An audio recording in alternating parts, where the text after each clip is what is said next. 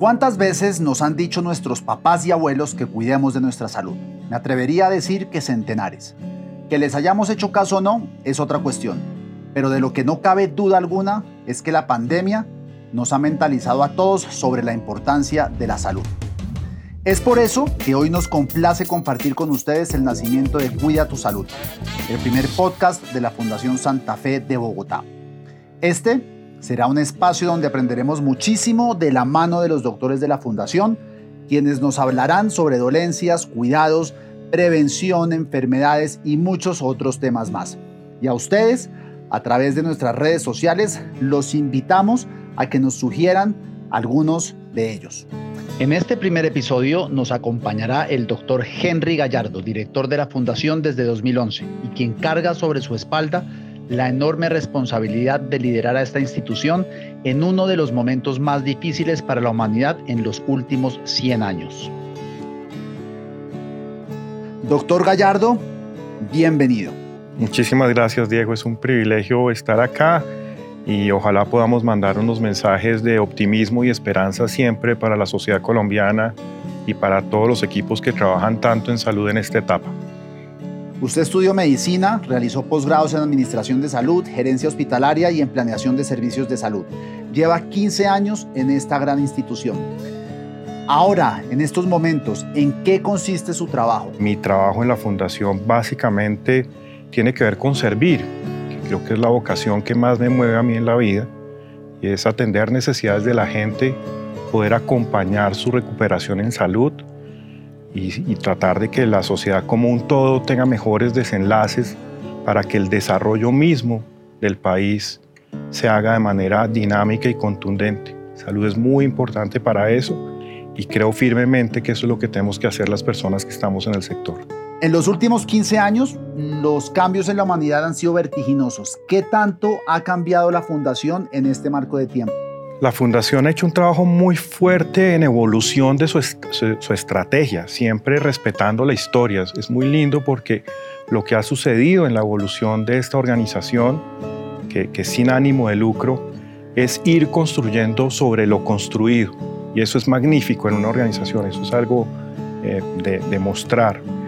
Eh, en, en estos 15 años, en la etapa que yo he vivido, pues básicamente lo que hemos es generado una estrategia que hemos llamado de generación de valor superior.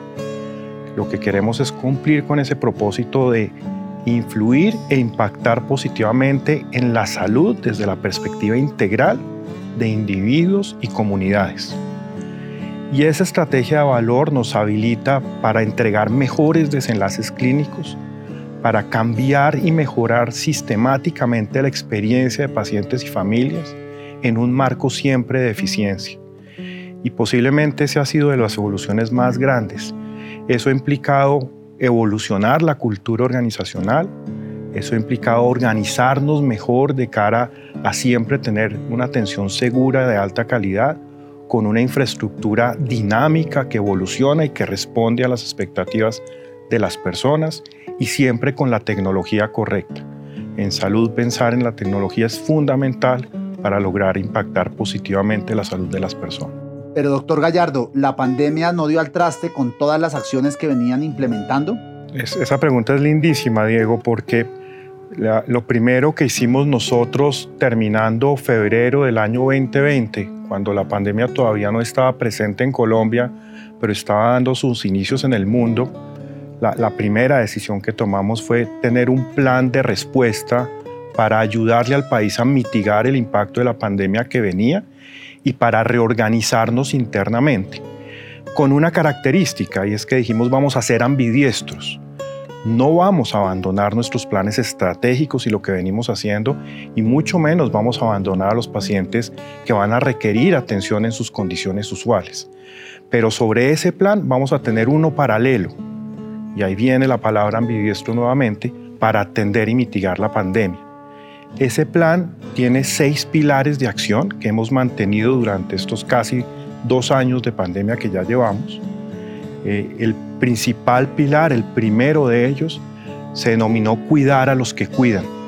Es fundamental que nosotros cuidemos a los equipos de trabajo para poder atender los pacientes que están siendo impactados por la pandemia. ¿Y se está refiriendo a cuidar al equipo médico, a los enfermeros, a los ejecutivos, eh, a, a, todos los, los empleados de la fundación?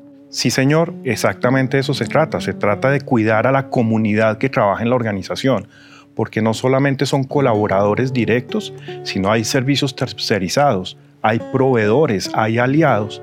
Y lo que dijimos es, hay que cuidar a ese grupo para poder responderle a la sociedad si se nos enferma o se afecta este grupo humano, pues va a ser muy difícil que nosotros respondamos de manera adecuada a los retos que implica la pandemia y los retos usuales de nuestra estrategia. Esto sale a raíz del COVID, no lo tenían, o sea, o lo tenían pensado y el COVID lo aceleró. Lo que sucedió es que nosotros teníamos una estrategia de bienestar muy buena. Yo me siento muy orgulloso de lo que teníamos antes de la pandemia, pero claramente la pandemia trae unos nuevos riesgos y unas nuevas situaciones y unas nuevas realidades que implica que uno tenga que esforzarse muchísimo más por su grupo humano.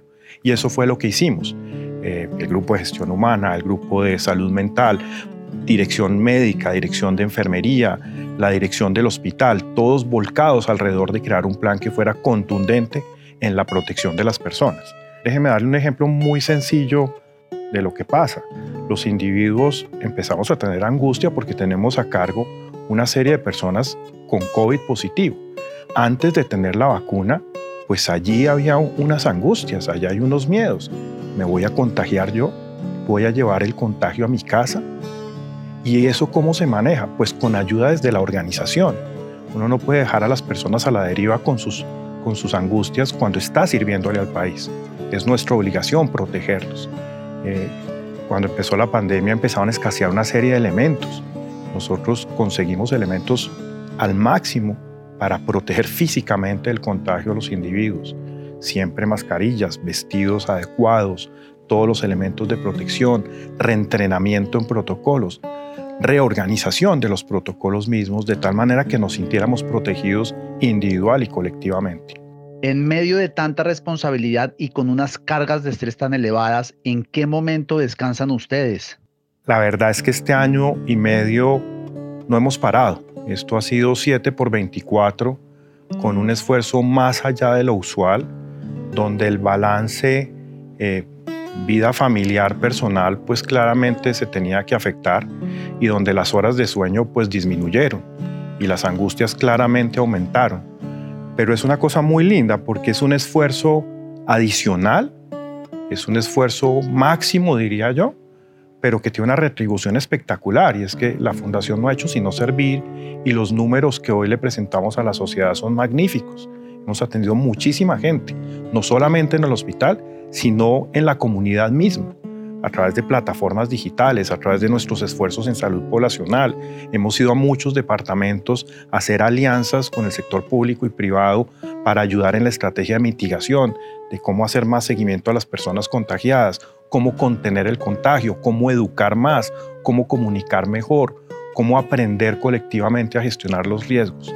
Y otro tanto ha hecho educación. Educación se transformó digitalmente y seguimos entregando conocimiento y recibiendo conocimiento a través de esa estrategia. ¿Cuáles han sido los momentos más duros eh, que usted vivió en el último año y medio? Yo creo que las tres olas han llegado a momentos muy fuertes de, mucha presión sobre el grupo directivo, pero sobre todo el grupo humano de la, de la fundación. Eh, eh, esos momentos generan una presión muy alta en la operación misma de nuestro trabajo y hay que hacer un esfuerzo deliberado por mantener el ánimo y siempre la esperanza y el optimismo en la gestión que se hace. Eh, nos angustia mucho lo que pasa en el país en general. Finalmente la Fundación ha logrado navegar bastante bien este proceso, que ha sido muy duro, pero, pero el, el país preocupa porque esto no ha parado y tenemos que hacer una gestión todavía más fuerte, colectiva y solidaria para asegurar que al país le va mejor que, mitigamos la pandemia, que no nos afectamos en lo social y en lo económico, que las personas vuelven rápidamente a hacer lo que les gusta. Yo creo que eso es lo que le va a dar sostenibilidad y futuro al país en general y esa es una de las preocupaciones grandes.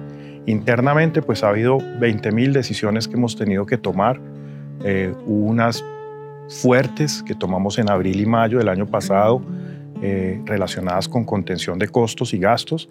En ese momento nuestros ingresos se vieron afectados de manera importante, pero la sociedad vino y nos acompañó. Recibimos donaciones de la gente y recibimos un reconocimiento que no nos esperábamos y que fue maravilloso. Y eso nos da mucho ánimo y nos recuerda que estamos para la gente que cree en nosotros. Y esa, ese carburante, ese, esa energía que llega de la gente diciéndonos, oiga, van bien, van bien, han hecho un esfuerzo grande, sigan así. Es maravilloso para todo el equipo de trabajo y la gente que creemos en servicio, que somos la mayoría de las personas que trabajamos en el sector salud, nos da tremendo aliento y optimismo saber que estamos sirviendo, que la sociedad lo está reconociendo de esa manera y que generamos un ciclo virtuoso donde trabajamos en pro de ser mejores todos. Doctor Gallardo, ¿cómo han manejado esta tercera ola del COVID? Nosotros durante todo el mes de abril fuimos expandiéndonos progresivamente respondiendo a las necesidades de, pacientes y familias y el 28 de abril llegamos a nuestra capacidad máxima.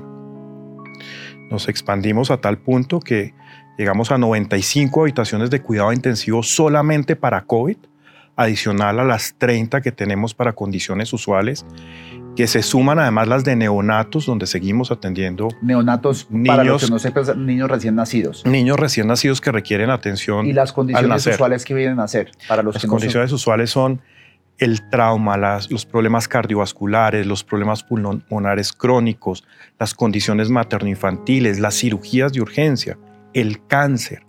Todas esas situaciones de nuestra vida usual es, necesario seguir atendiéndolas. Y ahí es donde viene esa lógica de ambidestralidad que hablábamos, Diego. Por un lado hay que atender COVID, de hecho muy separado para no contagiar a otros pacientes, y lo usual hay que manejarlo por otro lado, en aislamiento también en máxima protección para cuidar a esos pacientes. Doctor, la Fundación Santa Fe de Bogotá tiene como principio fundamental que el paciente es lo más importante, que está en el eje de todas las cosas. Y esto ha llevado a que ustedes traten a ese paciente con el mayor de los mimos y cuidados. ¿Generar esta cercanía no es contraproducente?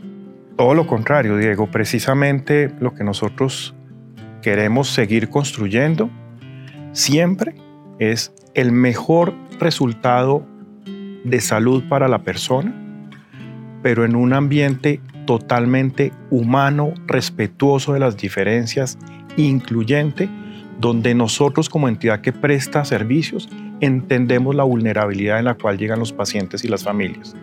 Eso genera un ciclo virtuoso muy lindo y es que en la medida en que usted va mejorando su salud en una condición casi de su casa, hogareña, permítame llamarlo, es maravilloso, usted se siente bien atendido, su salud mejora, se siente atendido con apoyo y cariño no solo para usted como paciente, sino para su familia. Y ese ciclo rápidamente recupera a las personas. Ambas cuerdas se deben jalar y gestionar para asegurar que somos profundamente humanos, profundamente sensibles a la ciencia que tiene que estar detrás de toda actividad de salud, pero siempre considerando a la persona integralmente como persona.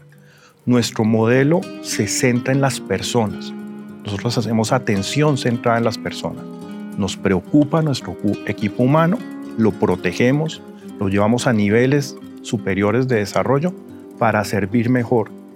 Y servimos a pacientes y familia en esa lógica de hacerlo mejor por ellos, lo cual también genera un, flujo de felicidad, déjeme llamarlo de esa manera. Y es que nuestra gente recibe claridad y contundencia en las personas que se mejoran. Y, es, y para eso estamos. Entonces, ¿qué mejor retribución que eso? Y lo hicimos además con cariño, con cercanía, con el corazón. Retomando el tema de los pilares, usted mencionó que el primero es cuidar a los que nos cuidan. ¿Cuáles son los otros cinco, doctor? Diego, el segundo fue un proceso de reorganización logística intenso. Eh, los inventarios, los elementos de protección, los medicamentos, los insumos, la tecnología que se requería era adicional y diferente y eso tocaba reorganizarlo y asegurar que teníamos los elementos disponibles para poder atender volúmenes de pacientes además mayores. Eso se hizo. El tercer pilar fue expandirnos nuevamente de forma ambidiestra, donde la fundación pues creció en unidades de cuidado intensivo de manera intensa. Crecimos en espacios de hospitalización con aislamiento, para los pacientes que no requerían cuidado intensivo, pero sí un nivel de hospitalización ante una enfermedad moderada respiratoria y crecimos el servicio de urgencias. Para hacer esos crecimientos, pues invitamos a la fundación a más personas a trabajar y aumentamos lo que llaman coloquialmente la nómina. Eso implicó tener más de 350 personas adicionales en diferentes áreas del proceso de atención, especialmente en enfermería y terapias. Lo, que hicimos también en esa expansión fue no solamente crecer el hospital, teníamos que crecer la capacidad de atender a distancia a los pacientes. Por lo tanto, nuestras herramientas de cuidado domiciliario, de telesalud, doctor chat, líneas telefónicas, más plataformas digitales que servían para educación y mejor entendimiento de la pandemia se pusieron a servicio del país. Esas plataformas digitales que no cunda el pánico y otras que están bien conocidas ya en la comunidad han tenido más de 300.000 visitas. Eso muestra el impacto que logra una entidad que busca no solamente atender en servicios hospitalarios, sino que está volcada a la prevención, a la promoción y a la protección de la salud de forma anticipada. Y eso es lo que hacemos desde la Dirección de Salud Poblacional con la que cuenta la Fundación. El cuarto pilar era comunicarnos y educar. Y ese pilar tiene que ver con nuestra educación interna, pero también la educación sobre el riesgo a toda la población. Y ahí utilizamos las herramientas que nosotros veníamos trabajando de antes. Nosotros tenemos una dirección de educación que transfiere conocimiento tanto a la comunidad como a profesionales de la salud. Esa área se digitaliza completamente y hace una labor inmensa para llegar a el público en general, a Colombia y a la región. Eh, esa área va a cerrar este año con 180 eventos y más de 55 mil asistentes a esos eventos. Que esto es lo que llamamos foros, seminarios, simposios, todos realizados por cuenta del COVID de manera virtual pero se espera que vuelvan a retomar esa parte de educación de manera presencial eventualmente. Sí, seguramente el modelo a futuro va a ser un modelo mixto donde parte se realizará digitalmente y algunas sesiones se, se, realizarán presencialmente. Y los eventos van a dejar de ser cosas puntuales y más un proceso realmente continuo de educación. Perdón por interrumpirlo, pero cuando hablaba usted de expansión hace unos minutos, ¿se refería también a una expansión física de la fundación? Es decir, ¿construyeron? Esa, pregunta es, muy especial, Diego, y muy importante. Eh, es bien conocido que nosotros hicimos una nueva torre de hospitalización y la dimos a servicio hace casi cinco años. Esa torre de, de hospitalización fue planeada para expandirse internamente. Cada espacio se le pensó un segundo y un tercer uso. Y siempre los hospitales pensamos en los riesgos y en las emergencias que se pueden presentar. Es nuestra obligación pensar de esa manera. Entonces nosotros dejamos dispuestos espacios con toda la logística detrás y con todas las necesidades de oxígeno, equipos, etcétera, para poder multiplicar eh, la capacidad de servir. Por esa razón nosotros pudimos llegar a los números que le he mencionado previamente en unidades de cuidado intensivo y en hospitalización de aislamiento, porque fue planeado y pensado de esa manera. Eh, eso nos facilitó muchísimo ese plan de expansión y esa capacidad adicional que hemos puesto a servicio de la sociedad. Nos quedan dos pilares, nos quedan dos, quinto y sexto. Exactamente, me vuelvo a, a los pilares. El quinto pilar lo llamamos sostenibilidad hoy y mañana los hospitales empezamos a entrar en riesgo financiero porque disminuyeron nuestros ingresos dramáticamente y necesitábamos hacer todas las inversiones y aumentar nuestros costos y gastos para atender y mitigar la pandemia y nuevamente atender las condiciones usuales también. Esa disminución de ingresos, doctor, es consecuencia de mucha gente que estaba enferma por distintos motivos y dejó de asistir a sus consultas médicas y, al hospital por miedo a contagiarse del COVID o hay otras razones para esa disminución de ingresos? La razón fundamental, Diego, y es un tema que, que el país va a tener que seguir manejando a futuro, es que a la gente le dio mucho miedo y hubo muchas comunicaciones diciendo que además los hospitales eran sitios peligrosos, que eso estaba lleno de COVID. Y la realidad es que los hospitales somos profundamente seguros. Estamos diseñados para eso. Venimos atendiendo infecciones de siempre y por lo tanto separamos las condiciones infecciosas de otras condiciones. En ese miedo las personas dejaron de cuidar su salud como debían cuidarla.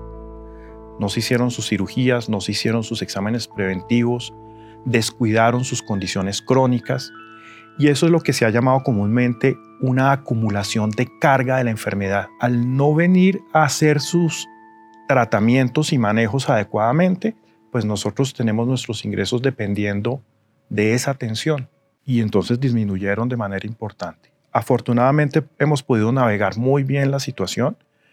Eh, en el caso de la fundación, hay otros colegas nuestros que, han sufrido mucho y hemos tratado de ser solidarios con ellos también, pero, pero ese hoy lo hemos asegurado eh, con delicadeza, con disciplina, con el apoyo de las 4.000 personas que trabajan acá, sin afectar a nadie en lo personal, eh, pero sí haciendo ajustes en nuestros costos para asegurar esa sostenibilidad. Y también con el apoyo de la sociedad a través de las donaciones que usted estaba mencionando, ¿o no?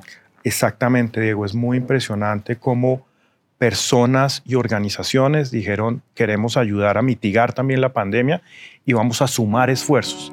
Y se sumaron a los esfuerzos de la Fundación y de otras entidades hospitalarias, no solamente de Bogotá y del país. Nosotros hicimos un esfuerzo colectivo a través de una entidad muy importante en Bogotá, que es Pro Bogotá, para conseguir recursos no solo para nosotros, sino para otras entidades. Y de esa manera podemos apoyar eh, la disposición de elementos de la, disponibilidad de elementos de protección personal en hospitales públicos, que al principio de la pandemia tenían dificultades. Ayudamos a conseguir ventiladores y otros equipos de cuidado intensivo, no solamente para la fundación, sino para otras entidades de la ciudad. Esto no es un problema que se maneja desde la perspectiva individualista de una organización, sino que tiene que verse solidario, y colectivo y de manera generosa para poder actuar como sociedad. Al mismo tiempo que pensamos en el corto plazo en la sostenibilidad, Diego, pensamos en el largo plazo.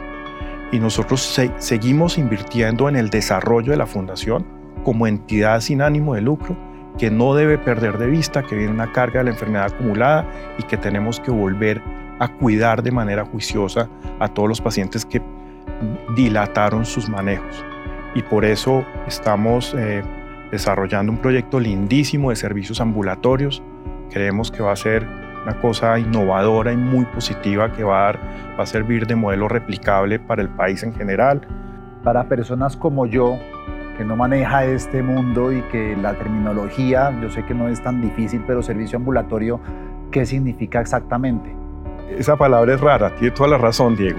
Servicio ambulatorio es cuando usted no se hospitaliza, sino que viene a una consulta, a un examen, a un procedimiento diagnóstico y usted regresa a su casa. Lo que nosotros queremos es que usted regrese rápido a su casa con un diagnóstico y un plan de manejo claro, que sea integral, donde nosotros ponemos todo a su disposición y no donde usted tiene que hacer una gestión administrativa que le dilata la oportunidad de la atención. Es parte de lo que nosotros hemos llamado volcarnos a líneas de servicio o condiciones clínicas. Doctor Gallardo, ¿qué clase de pacientes atienden en la Fundación Santa Fe de Bogotá? Nosotros atendemos todas las condiciones socioeconómicas eh, y, algunos programas son, están totalmente volcados a personas que tienen dificultades en, su economía personal y familiar. Eh, es lo que hacemos, por ejemplo, en salud poblacional. Es, el impacto es lindísimo además allí pero dentro del hospital también tenemos régimen subsidiado, atendemos régimen contributivo, atendemos planes adicionales de salud, todas las gamas de planes. Eh, a la gente, no importa su condición socioeconómica, le gusta ser atendida rápido, bien y de forma integral. Y sobre todo humanamente, sobre todo con cariño y con respeto por su individualidad. Y eso creo que lo venimos logrando progresivamente y lo vamos a seguir fortaleciendo siempre a futuro. Déjeme darle un ejemplo de, un programa emblemático de la Fundación, trasplantes. Cuando usted mira la población que nosotros atendemos en trasplantes, son personas que vienen de todo el país y muchas veces su situación económica es bastante, bastante compleja. Y aquí los atendemos en igualdad de condiciones que una persona reconocida en la sociedad colombiana por algún cargo público, por algún cargo privado relevante. Las plantas estamos hablando corazón, riñón, eh, cadera, eh, hombro, etcétera, ¿o qué? Todas las anteriores, todas las anteriores, Diego. No, no está eh, mal documentado. Está, muy bien documentado, Diego. Usted hace preguntas muy buenas. Una parte es lo, que lo que llamamos nosotros ortopedia, trauma, donde ahí hay trasplantes de hombro, rodilla, cadera, etcétera. Ahí tenemos centros de excelencia reconocidos a nivel mundial y también el trasplante hepático, renal, eh, cardíaco, de pulmón, etcétera. Nos falta el sexto pilar. El sexto pilar de, de esta etapa tiene que ver con ser solidarios. Una entidad que se debe a la sociedad como la Fundación Santa Fe Bogotá tenía que trabajar de manera colaborativa con los hospitales colegas, con los gremios de la salud, con los aliados regionales, tenemos varios aliados en América Latina y otros en Estados Unidos y en Europa, también con el gobierno local y con el gobierno nacional, de tal manera que en equipo encontráramos soluciones superiores a las que pueden encontrar las, organizaciones individualmente y para compartir y transferir conocimiento rápido. La pandemia ha generado una palabra que se usa con frecuencia, es incertidumbre. Pues la, incertidumbre se, se gestiona. Uno puede simplemente pararse en la incertidumbre y decir, wow, aquí, no, aquí voy a ver qué pasa con este barco. No, usted proactivamente toma control de la situación, la gestiona y la gestiona colectivamente. Y allí pudimos hacer varios aportes. Eh, eh, hemos sido parte de varias de las discusiones de estrategia, tanto local como nacional.